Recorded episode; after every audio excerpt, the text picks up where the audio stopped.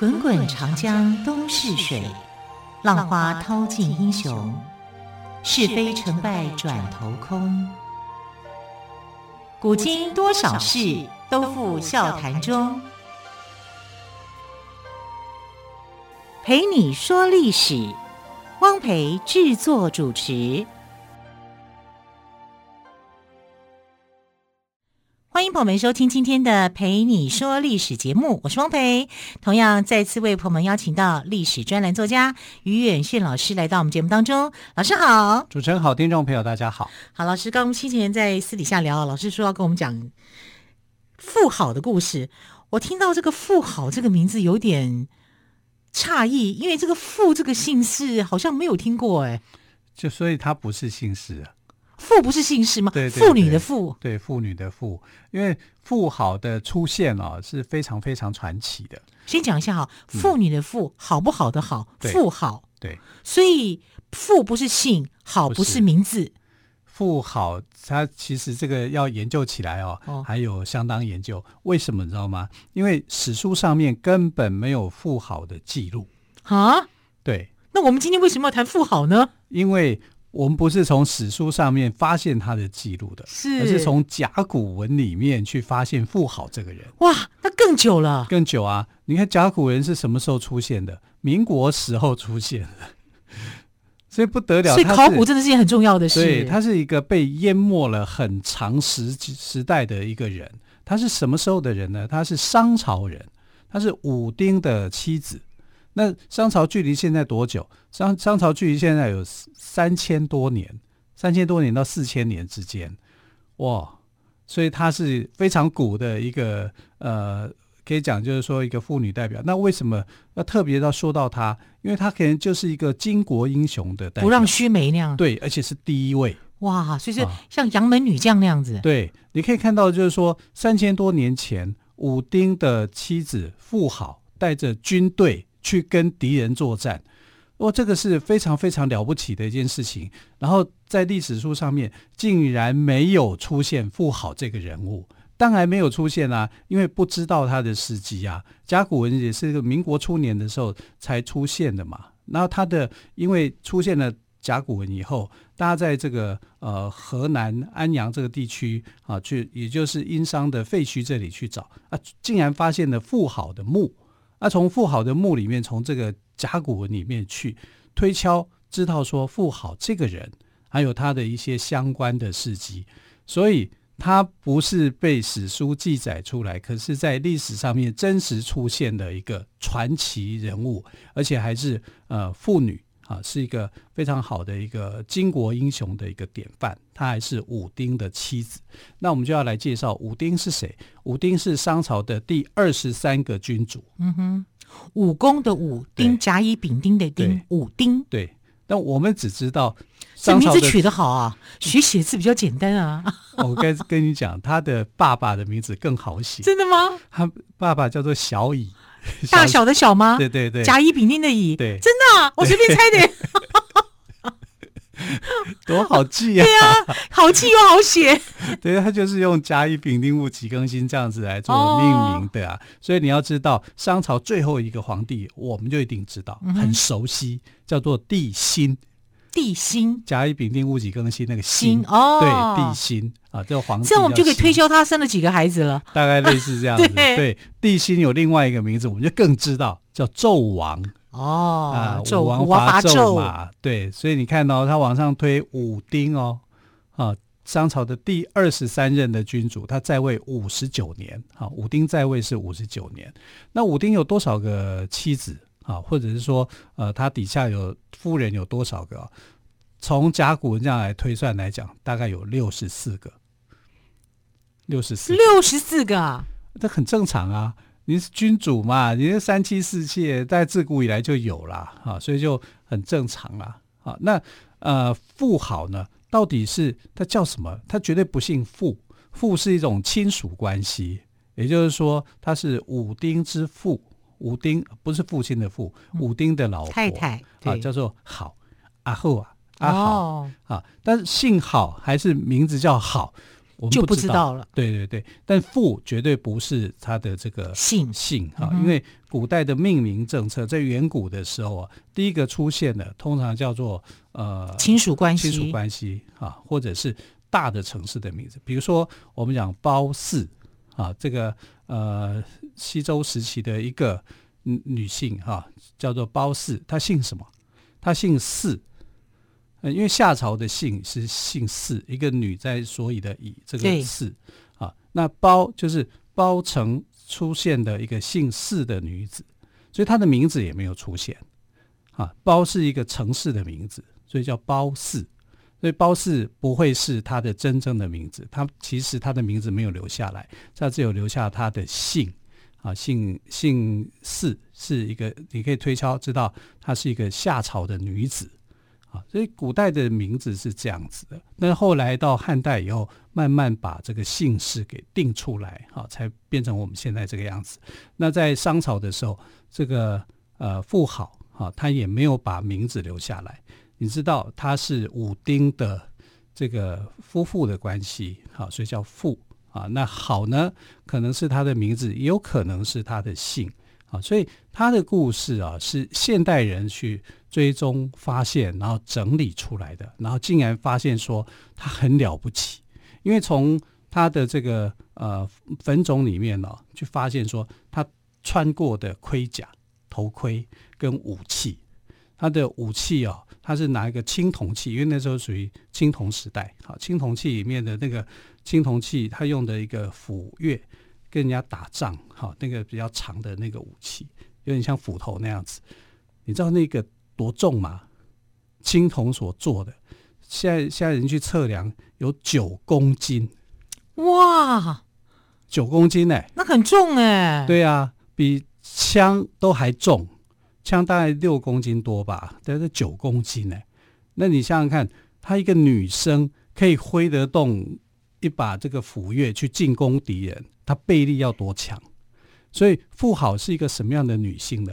非常健美的，嗯，她不是瘦弱的，她是高大的、壮硕的，高大勇猛，对，壮硕能够起兵作战的这个这样能够保护她老公的这样子，而且她还有头盔哦，青铜器的头盔，然后她还有武器，她是一个战士，女战士，哇，这个太了不起了，就是她就中国的雅典娜嘛。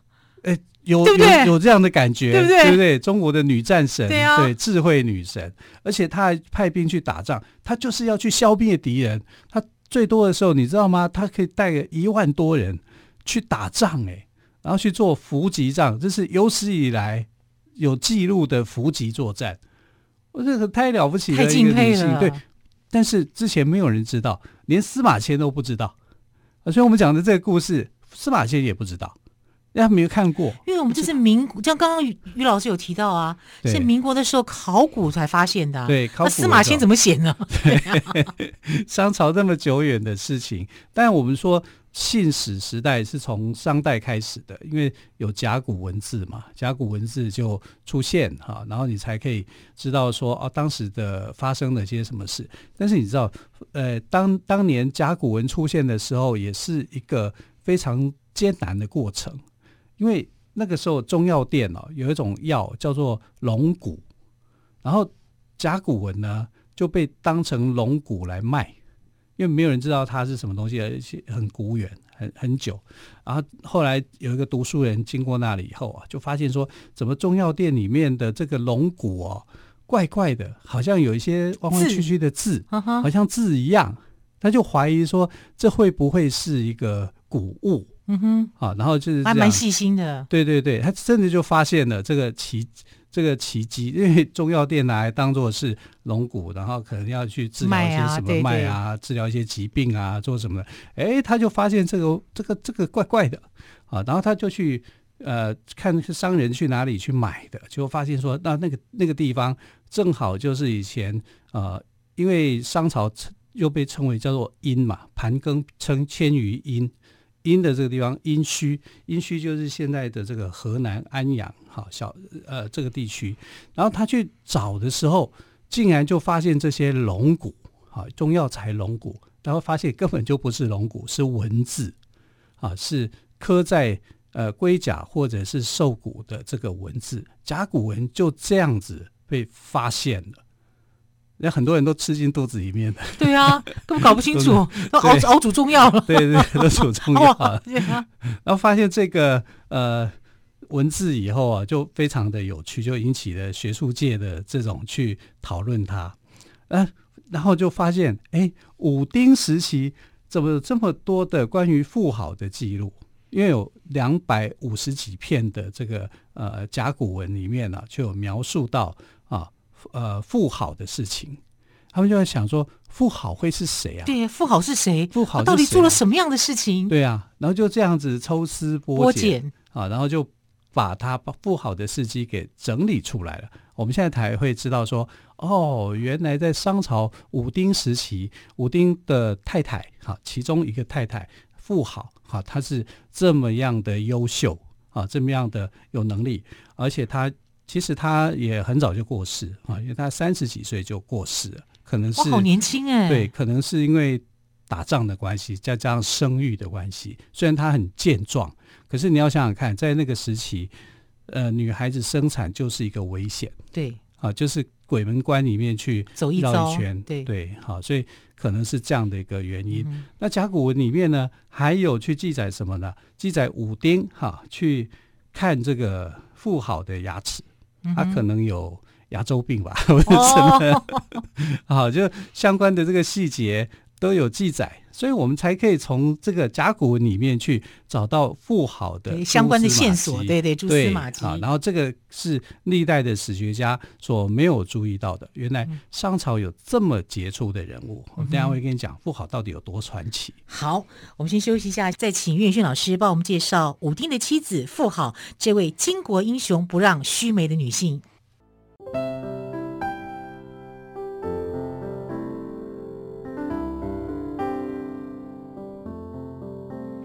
听见台北的声音，拥有颗热情的心，有爱与梦想的电台，台北广播 FM 九三点一。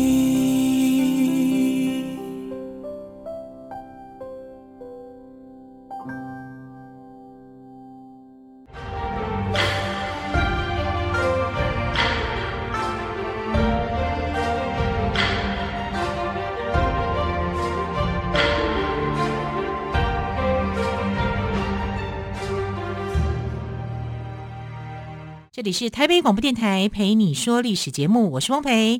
今天我们特别来宾岳轩老师跟我们谈到了在商朝时的第二十三代帝王武丁的妻子妇好。那妇好呢，在历史上哦，很少人知道，是因为到了民国的时候，考古学家发现的。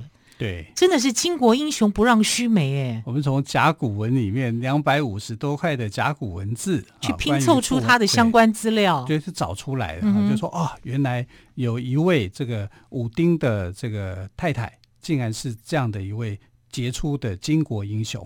他怎么样杰出法呢？因为他其实啊，我们知道商朝是子姓子，他这个国家的国姓为子，孔子的子。啊，其实孔子也是商朝人啊，因为他是宋宋朝的这个宋国的后裔嘛，啊，宋国也是商朝的后代啊，所以他们是系出同源的。那子姓之国的这样的一个女生啊，所以推敲起来，她应该是姓子，儿子的子啊，但呃，其实没有带太多的注明，因为因为有一种说法说她是出于这个呃质简国的一个佳丽啊，就是。你要知道，就是说，当时的君主他要去选妃嘛，他就被选上了。那他为什么会被武丁选上？因为他非常的健壮美丽，有点像希腊的那个女神一样、嗯、啊。就是你刚刚说的哈，就像雅典娜，她其实就形象就接近雅典娜。嗯、我们可以讲她就是中国的雅典娜啊，最早的有智慧又有战斗力，有智慧有战斗力，对，真的是这样子。那她的智慧用在哪里呢？因为她是女祭司啊，所以。为什么他会被记录在甲骨文，其他人就没有被记录下来？这是祭司才有的嘛？因为呃，甲骨文叫做真谱文字，哈，所以呃，这个去卜算，君主常常会去跟这个呃算命的，哈，去去卜卦的，就讲说，哎，今天天气好不好啊？明天会不会下雨啊？我去打仗会不会赢啊？类似像这样的事情会记录在甲骨文上面啊。但谁去记录的？就是呃这些卜卦的人，也就是这些巫师啊，或者是呃祭司，他把这个呃国君啊求神问卜的结果啊就记录下来，主要是这样子。所以他的身份来讲，他有女祭司的身份。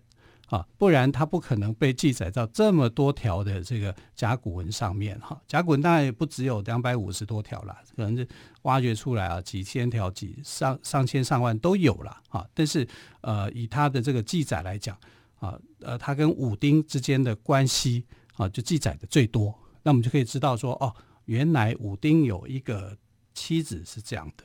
那她不只是一个女祭司，还是女战士，因为从后来发现的这个呃盔甲跟武器，就可以知道那是他的啊，那是他的，你就会知道她就是一个上战场的一个女性。那这个她跟敌人作战，然后手持一个九公斤的，到现在来看九公斤哦，不是九斤哦，九公斤这么巨大的，我记得她臂力很强啊，她很对啊，对，然后可以去杀敌。好，所以我们可以讲。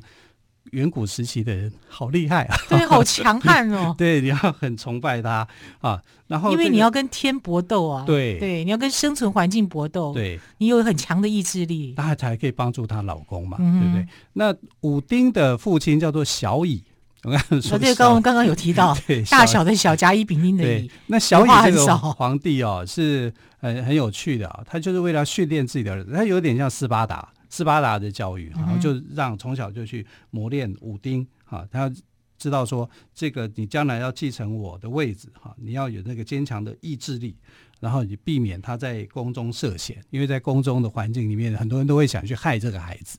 因为他可能就是接班人嘛，所以你可以想到接班人是一件多危险的事情啊！好多人都会想要去陷害他，所以他就让他从小就离开京城去进行各种的锻炼，然后实际去观察跟体会各个社会阶层的酸甜苦辣各种滋味。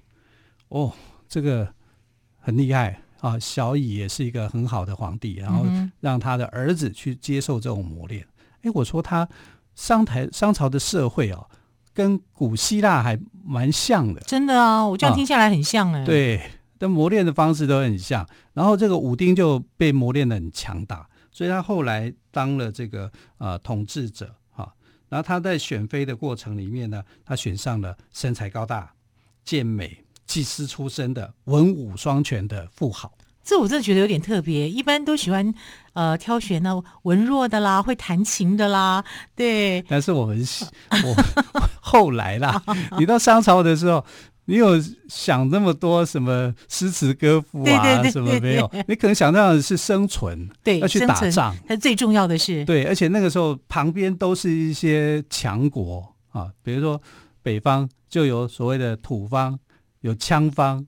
对，南方有八方，因为他们那个称为叫做什么方什么方啊。那其实我们所知道的鬼方啊，就是后来周朝称为叫勋裕，到秦汉的时候称为匈奴啊。所以匈奴最早的名称就叫鬼方，然后他是带着这个军队去打鬼方，去打羌方，打八方。八方就是巴蜀国那个巴，哦，我为八方云集的八方。对，八方其实就是巴蜀国，是。啊巴蜀巴是重庆，巴结的巴吗？对对，巴结的巴，巴是在重庆，蜀是在成都。啊，当时他们有是两个国家啊，在成都的叫蜀国，在这个重庆的叫巴国。巴国对，然后富豪就带着军队去打巴国，打他一巴掌啊！所以你可以看到的是，他为了要这个呃环境的生存，他是征战四方的。哇！那当商朝的妇女还真的蛮辛苦的，我看只有她吧，因为她有六十四个老婆啊。哎，可是记载的是这个妇好，就富豪，对，只有富豪，因为富豪太突出了啊。他你可以看到他这个带兵是有智慧的，而且他用什么样的智慧啊？就是武丁啊，有一次啊，就是他大概喜欢吃甜食啊，他就吃了一块甜食，那个甜食就掉在地上。不小心就掉到地上，掉到地上，你大概不会想拿拿起来再吃啊，脏啊，啊对，对，然后他就看看那个掉在地上的这个呃，我们讲面包好了，或者是甜食好了哈，会发生什么变化？蚂蚁啊，对，蚂蚁就来了，四面八方的蚂蚁就过来了。哎、嗯，然后武丁这个时候就突发奇想，他就说：假如我的一个阵地就像是那个甜食，哈，然后吸引四面八方的这个蚂蚁过来，那我是不是要把它一举歼灭这样子？对对对，我是不是把这个呃这个甜食当做是我的一个阵地？然后我去把敌人吸引过来，然后去伏击他，去打他们。哎，很聪明吧？那我们想到甜食掉在地上，可能就是拿起来把它丢掉。对啊，怕有蚂蚁，赶快把它洗一洗、擦一擦。对。然后武丁会想到说，我可以怎么作战？嗯、然后他把这个想法就跟富豪，他跟牛顿一样啊。我们看到苹果就吃掉了。对，牛顿从树上，呃，苹果从树上。对。对而是你看到就是武丁哦，就做了这个发现，是把把这个发现就跟富豪啊，就制定好了一个谋略啊，就是说我们要去做一个伏击啊，引诱敌人四面八方来的敌人聚集在这个地方，然后我们去伏击去攻打他啊，这就是中国最早的伏击战，嗯、记录在哪里呢？记录在甲甲骨文上面。